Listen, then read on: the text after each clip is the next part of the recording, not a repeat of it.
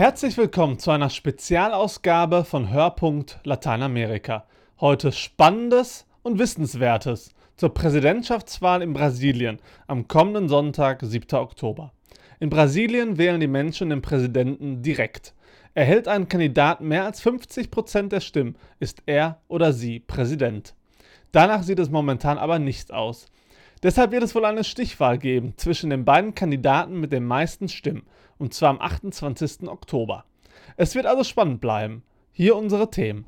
Kandidatencheck. Wer tritt bei der Wahl an und wer hat die besten Chancen? Wir berichten über die Favoriten. Ultrarechter Ex-Militär. Bolsonaro ist die kontroverse Figur im Wahlkampf. Der rechtsextreme Kandidat lobt die Militärdiktatur und beleidigt Minderheiten. Dennoch ist er Favorit. Wir sprechen mit Anhängern und Gegnern. Interview. Wir sprechen mit Norbert Bolte, Brasilien-Experte beim Lateinamerika-Hilfswerk Adveniat, über die Wahl und Konsequenzen für die Indigenen in Brasilien.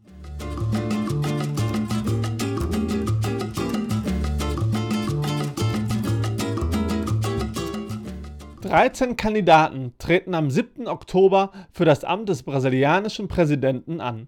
Wirkliche Chancen haben wenige Tage vor dem Wahlgang jedoch nur noch fünf von ihnen.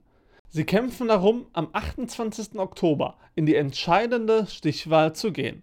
Wir stellen die fünf in den Umfragen führenden Kandidaten vor, plus einen, der nicht dabei sein darf.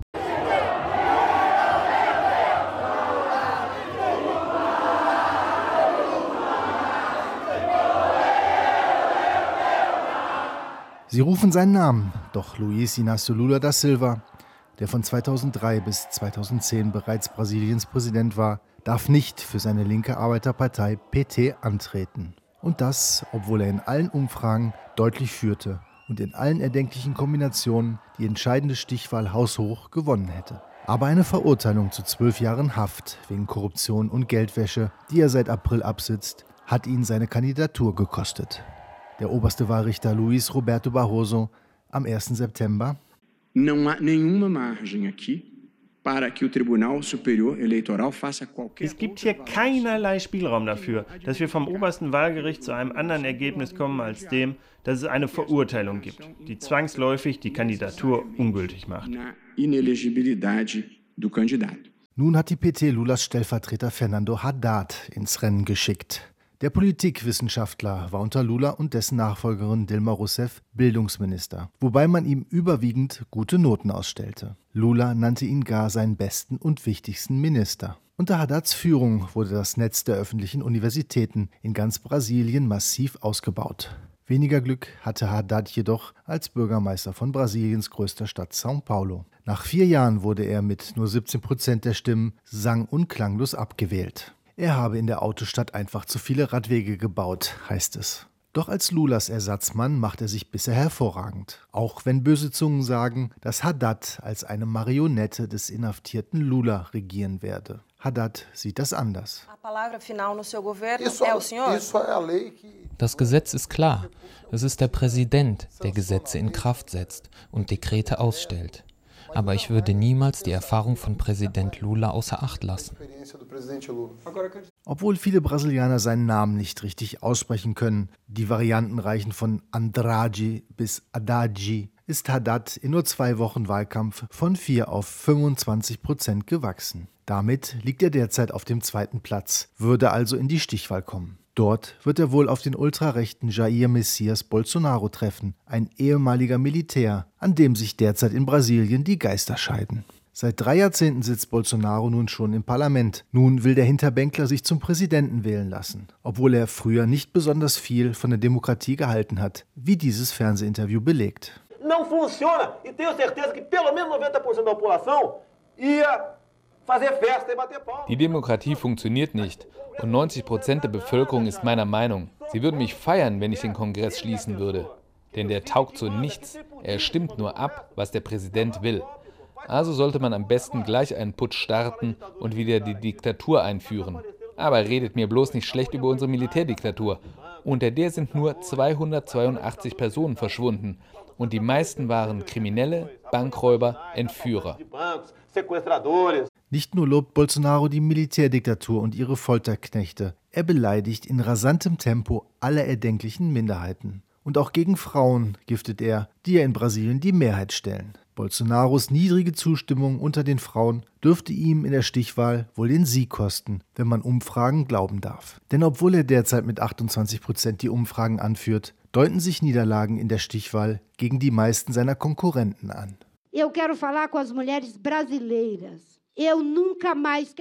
Ich will nie wieder zusehen müssen, wie eine Frau unterschätzt wird, als ob sie nicht denken würde, als ob sie unfähig sei. Wir können es und wir werden große Veränderungen bewirken.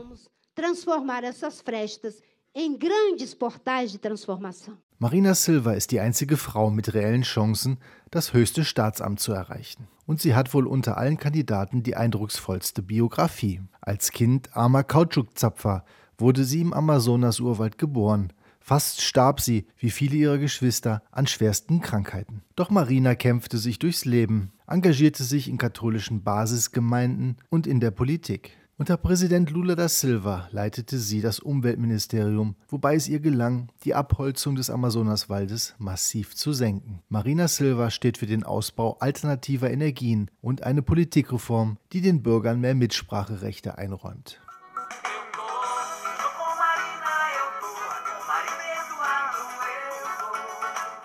Mit ihrem Übertritt in eine evangelikale Freikirche ist Marina die einzige Kandidatin, die sich nicht als katholisch bezeichnet. Und in den bisherigen Fernsehdebatten war sie die einzige, die offen Jair Bolsonaro zurechtwies. Você sabe o que a Bíblia diz sobre ensinar uma criança?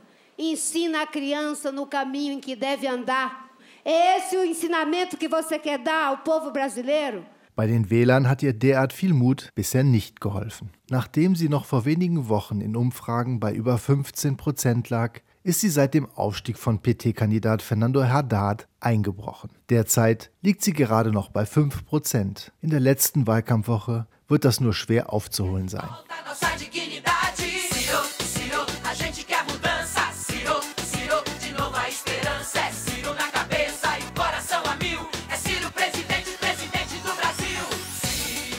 Genau wie Marina Silva fischt auch Ciro Gomez unter den Mitte-Links-Wählern. Er ist ein politisches Chamäleon. Von links nach rechts war er bereits Mitglied zahlreicher Parteien unterschiedlichster Ausrichtung. In jungen Jahren zeigte er seine Qualitäten als Gouverneur des nordostbrasilianischen Teilstaates Ceará und als Bürgermeister von dessen Hauptstadt Fortaleza. 1994 leitete er als Brasiliens Finanzminister dann die erfolgreiche Währungsreform mit der Umstellung auf den Real. Derzeit verteidigt Gomes die Entschuldung der 63 Millionen Brasilianer, die bei den Banken in der Kreide stehen. Auch sonst tritt er für einen starken Staat ein, der die Wirtschaft ankurbelt und Sozialprogramme ausbaut. Doch landesweite Bekanntheit hat Ciro Gomes durch sein aufbrausendes Temperament gewonnen.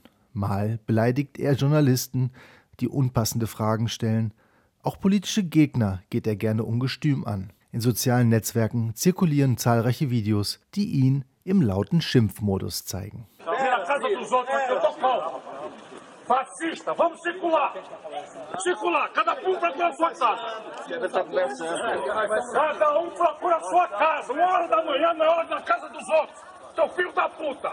So musste er sich in Fernsehdebatten zuletzt öfter die Frage gefallen lassen, ob er sich als Präsident unter Kontrolle halten wird. Anscheinend zweifeln auch die Wähler zunehmend an seinem Benehmen. Seit Wochen stagniert Gomez zwischen 10 und 15 Prozent. Angeblich hat Fernando Haddads PT ihm bereits einen Ministerposten angeboten. Im Gegenzug soll Ciro den PT-Kandidaten in der Stichwahl unterstützen. Von der politischen Agenda her wäre dies eine passende Politehe. Como médico, fico feliz em ver que a Verônica está vencendo o câncer. Mas como homem público, essa história me entristeceu profundamente. Um Geraldo Alckmins Temperament machen sich derzeit auch viele seiner Anhänger Sorgen. Nicht, dass er wie Ciro Gomez zu aufbrausend wäre. Ganz im Gegenteil. Geraldo Alckmin sei so aufregend wie Kürbiseis, spottet man über ihn. Vielleicht liegt sein Mangel an Charme ja an seiner Berufsausbildung. Alckmin ist gelernter Anästhesist. So hat er ohne viel Aufregung 16 Jahre lang den größten brasilianischen Teilstaat São Paulo regiert. Doch auf nationaler Ebene fehlte ihm bisher das Glück und das Gespür für einen mitreißenden Wahlkampf. Bereits 2006 war er für die konservative PSDB angetreten, wobei ihm das Kunststück gelang, in der Stichwahl weniger Stimmen zu bekommen als im ersten Durchgang. Das hatte bisher noch niemand geschafft. Obwohl seine Wahlspots über die meiste TV- und Radiozeit aller Kandidaten verfügen und er zudem beinahe die Hälfte aller öffentlichen Wahlkampfgelder auf sich gezogen hat, dümpelt Alkmin derzeit unter der 10%-Marke. Es scheint, als wollten die Wähler seine Partei PSDB für die zahlreichen Korruptionsskandale der letzten Jahre abstrafen und dafür, dass die Partei 2016 den Sturz der linken Präsidentin Dilma Rousseff eingeleitet hatte. Gegen solche schwerwiegenden Motive können auch Alkmins grundsolide Ideen für Brasiliens angeschlagene Wirtschaft nicht ankämpfen. Zudem hat der Rechtsaußen Jair Bolsonaro kräftig in den rechten Jagdgründen gewildert. Sollte Alkmin tatsächlich nicht in die Stichwahl kommen, wäre es das erste Mal seit 24 Jahren, dass dort kein Kandidat der PSDB vertreten wäre. Ein schwerer Schlag für Brasiliens traditionell starke konservative Rechte.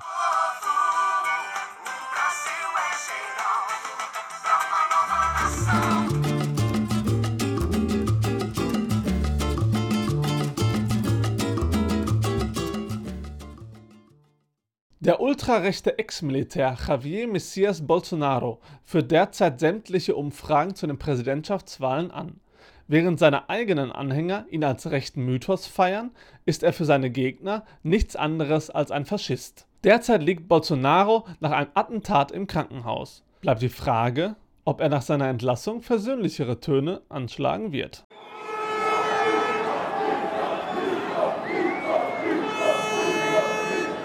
Mit Mito, Mito rufen empfangen ihn seine Anhänger.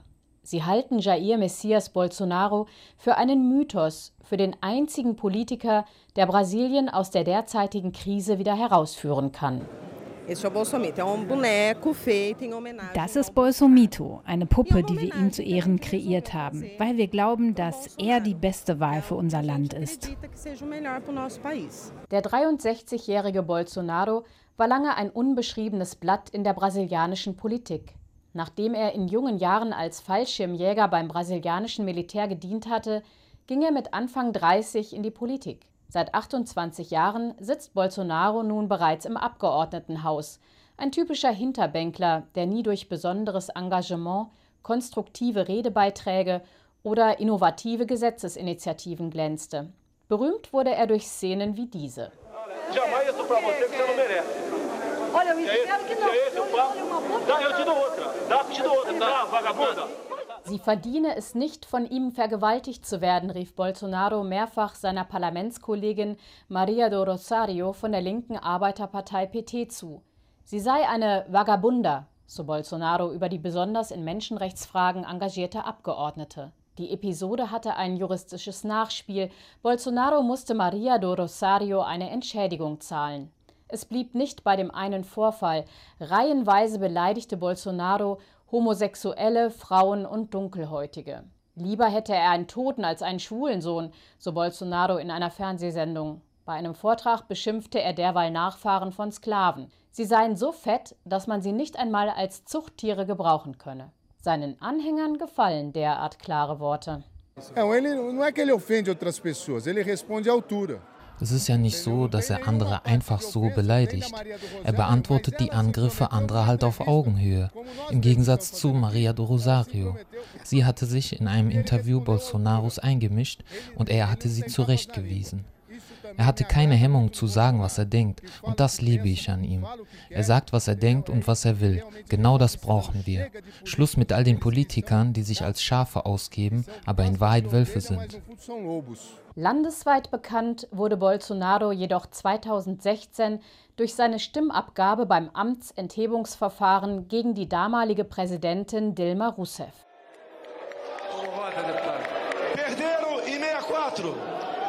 Perderam in 64. 1964 haben sie schon verloren. Jetzt verlieren sie in 2016. Ich stimme im Namen der brasilianischen Familie, im Namen eines ideologiefreien Schulunterrichts für unsere Kinder. Die Linke kennt das ja nicht.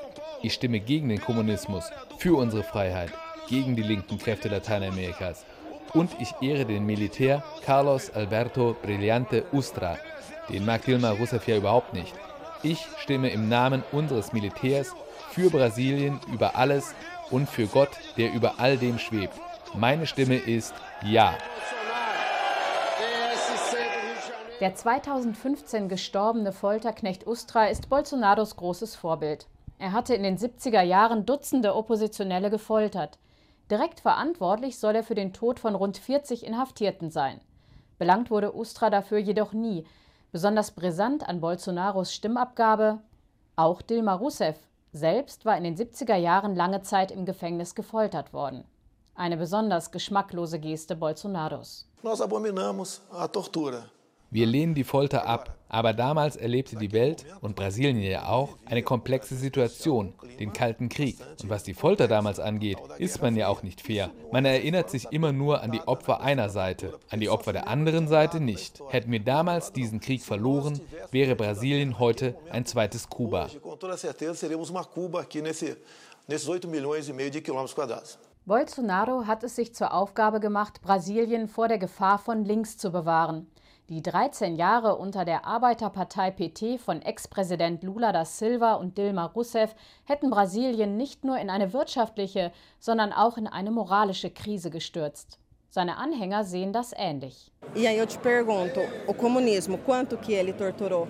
E tortura até hoje. Quem vive Brasil sabe. Ich frage dich, wie viele Menschen hat denn der Kommunismus gefoltert? Bis heute. Alle Brasilianer wissen, dass die Linken hier foltern. Denn sie lügen, wenn sie sagen, dass sie die Armut reduziert haben. Die Armut ist gleich geblieben oder sogar größer geworden. Und jetzt noch diese hohe Arbeitslosigkeit. Wir brauchen eine Veränderung, wir brauchen ein Motiv, um weiter hier leben zu wollen, um zu glauben, dass in Brasilien doch noch alles gut werden kann. Wir wollen kein Brasilien, das so ist wie Kuba oder Venezuela. Bolsonaro steht aber auch für eine liberalere Wirtschaft, für konservative Familienwerte und spricht sich für ein Schulsystem aus, in dem politische Diskussionen verboten sind. Er selber fasst sein Programm so zusammen. Wir haben genug von der Linken. Wir wollen ein liberales Brasilien, das mit der ganzen Welt Handel treibt, nicht nur mit den sozialistischen Freunden. Wir wollen Respekt für unsere Familien, Respekt für die Kinder in den Schulen.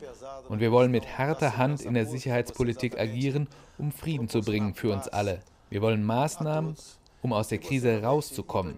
Und dazu gehört, die Landwirte aufzuwerten. Und wir wollen hart gegen die Landlosenbewegung MIST vorgehen.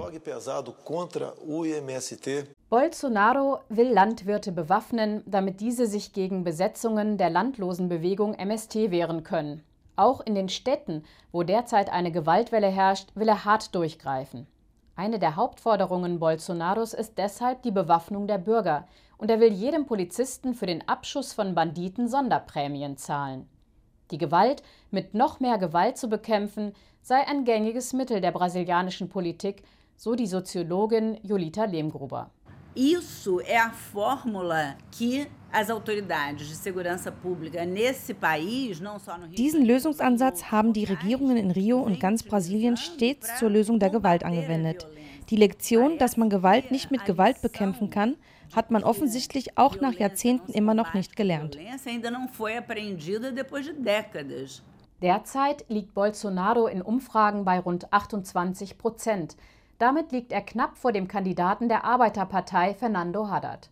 Dieser hatte vor wenigen Tagen Ex-Präsident Lula da Silva ersetzt, dessen Kandidatur vom obersten Wahlgericht untersagt wurde. Bolsonaro und Lula, rechts gegen links. Auch wenn Lula aus dem Rennen ist, verlaufen entlang dieser ideologischen Linien derzeit die politischen Grabenkämpfe in Brasilien. Beim Wähler komme das aber manchmal gar nicht an, so Lehmgruber. Muitos eh, dessas pessoas mais pobres ou vão votar no Lula ou vão votar no Bolsonaro. Viele arme Leute stimmen entweder für Lula oder Bolsonaro. Und in beiden Fällen denken sie, dass sie den Retter des Vaterlandes wählen. Sie wollen eine Person, die all ihr Leiden auf einen Schlag beendet. Aber das passt ja eigentlich überhaupt nicht zusammen. Diese beiden Figuren repräsentieren ja komplett unterschiedliche Ideen.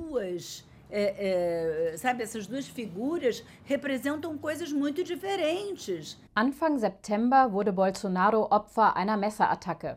Seitdem beschränkt sich sein Wahlkampf auf von seinem Krankenbett aus gemachten Videos. Erst kurz vor dem ersten Wahlgang am 7. Oktober wird er wohl wieder aktiv in den Wahlkampf eingreifen können. Ob sich Bolsonaro durch die erlittene Gewalt in seinem Diskurs geändert hat? Oder werden wir einen noch radikaleren Saubermann erleben? Für den Politikwissenschaftler Marco Aurelio Noguera ist derzeit noch offen, ob der aggressive Ton auch weiterhin im Wahlkampf dominiert. Er uma vítima da violência política que paradoxalmente er ist jetzt ein Opfer der Gewalt geworden, die er stets in den letzten Monaten selbst gepredigt hat. Jetzt müssen wir abwarten, wie sich Bolsonaro nach seiner Entlassung aus dem Krankenhaus verhält. Vielleicht hat ihm das Attentat ja geholfen, seine eigene Verletzlichkeit zu erkennen. Und vielleicht erkennt er ja, was für einen schlimmen Weg er vorgibt, wenn er so aggressiv auftritt. E o mau caminho que ele estaria sinalizando.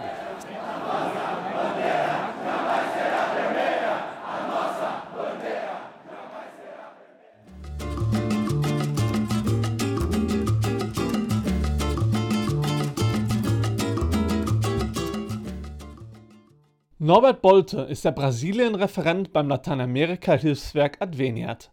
Er besuchte das Land regelmäßig und ist im ständigen Kontakt mit den Menschen in Brasilien.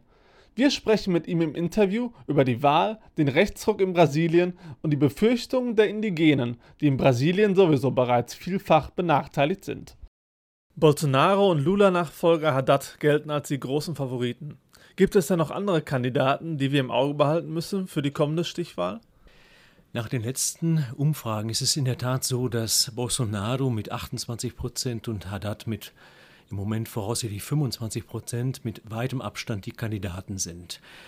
Äh, weitere Kandidaten, äh, in diesem Fall sind es äh, weitere elf Kandidaten, sind weit abgeschlagen, sodass in der Tat mit diesen beiden in erster Linie zu rechnen ist.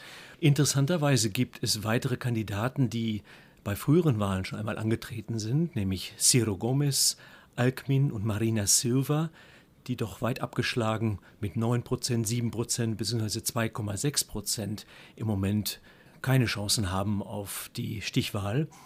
Äh, einen Kandidaten möchte ich noch nennen, weil der aus akuter Situation heraus, äh, glaube ich, symptomatisch ist für Brasilien, nämlich der Favorit des jetzigen Präsidenten, der durch einen juristisch-parlamentarischen Putsch an die Macht gekommen ist nämlich äh, Kandidat Mireles, der mit 2% ebenfalls weit abgeschlagen ist und keinerlei Chancen hat, in die Stichwahl zu kommen. Hat Bolsonaro denn überhaupt eine Chance, in der Stichwahl die Wahl zu gewinnen?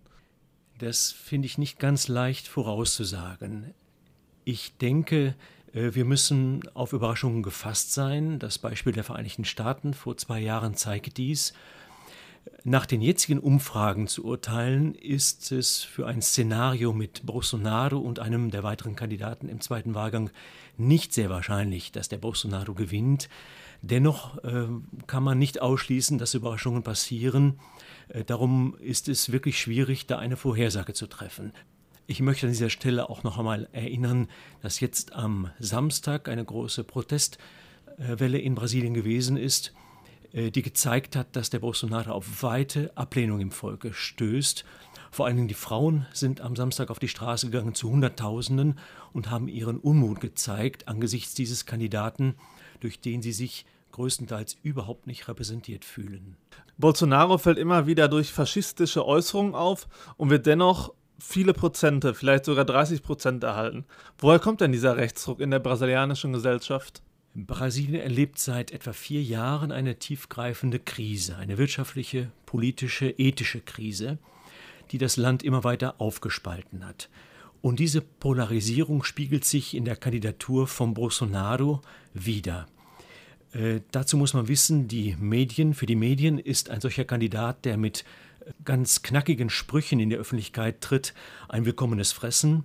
Dazu kommt auch, dass ein breiter Teil der Bevölkerung sehr unzufrieden ist mit der Politik, so wie sie seit einigen Jahren in Brasilien äh, gemacht wird. Unzufrieden auch deswegen, weil in den letzten Jahren zunehmend äh, Fälle von Korruption in die Öffentlichkeit getragen worden sind. Allerdings bisweilen auch unter sehr zweifelhaften Bedingungen. Äh, Medien, Kongress und auch Justiz haben eine nicht immer rühmliche Rolle gespielt in der Bewertung dieser Korruption. Und äh, so muss man sagen, dass die Korruption im Moment auch für viele als ein Deckmantel genommen wird, um politische Gegner mundtot zu machen.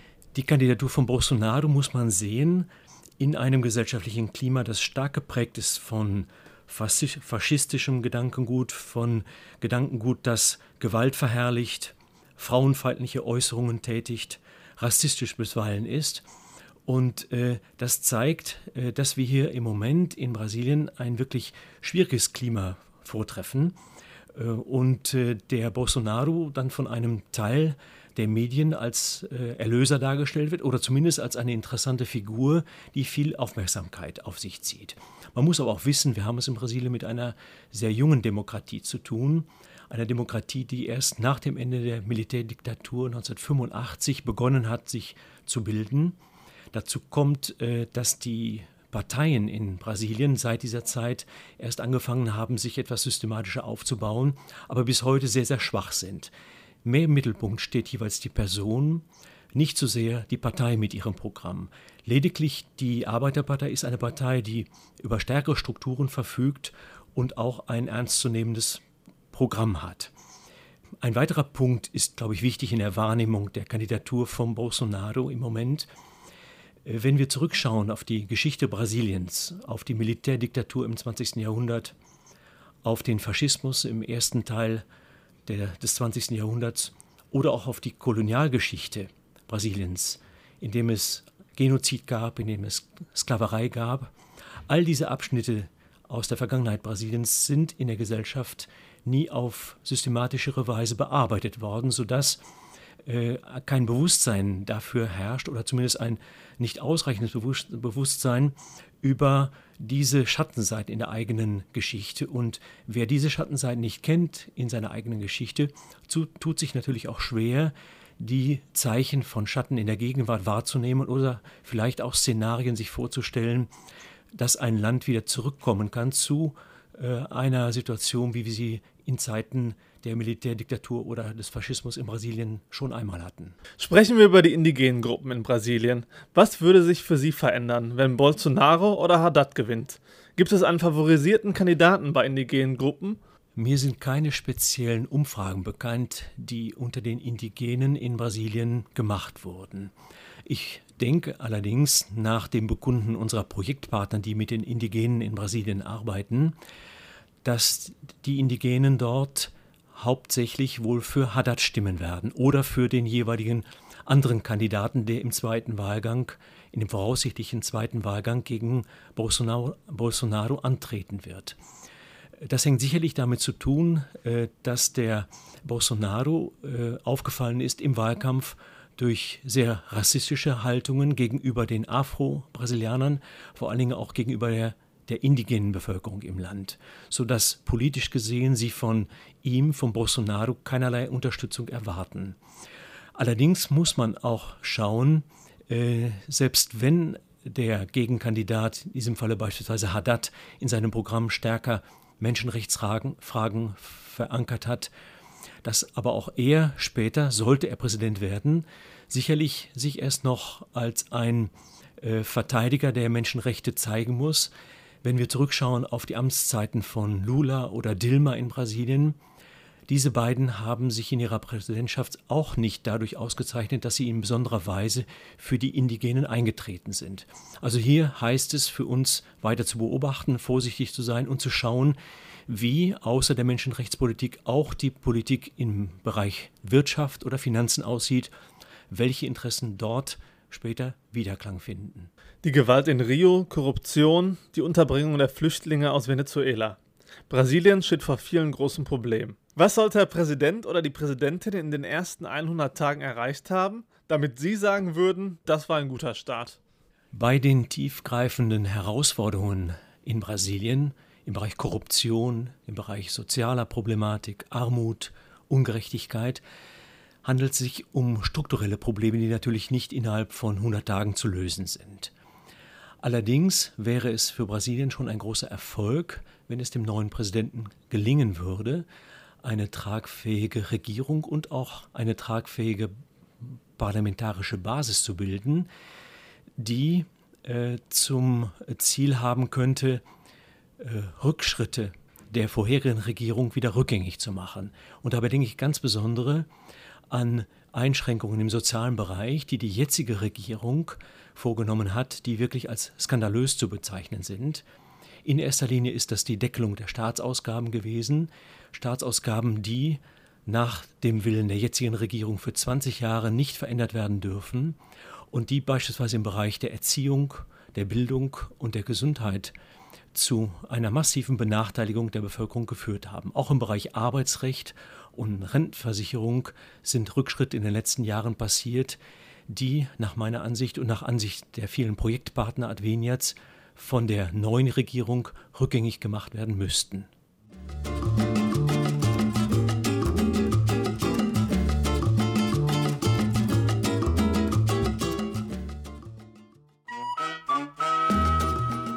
Ich bedanke mich bei Thomas Mills und Norbert Bolte für ihre Mitarbeit. Mein Name ist André Wilepski. Auf bald!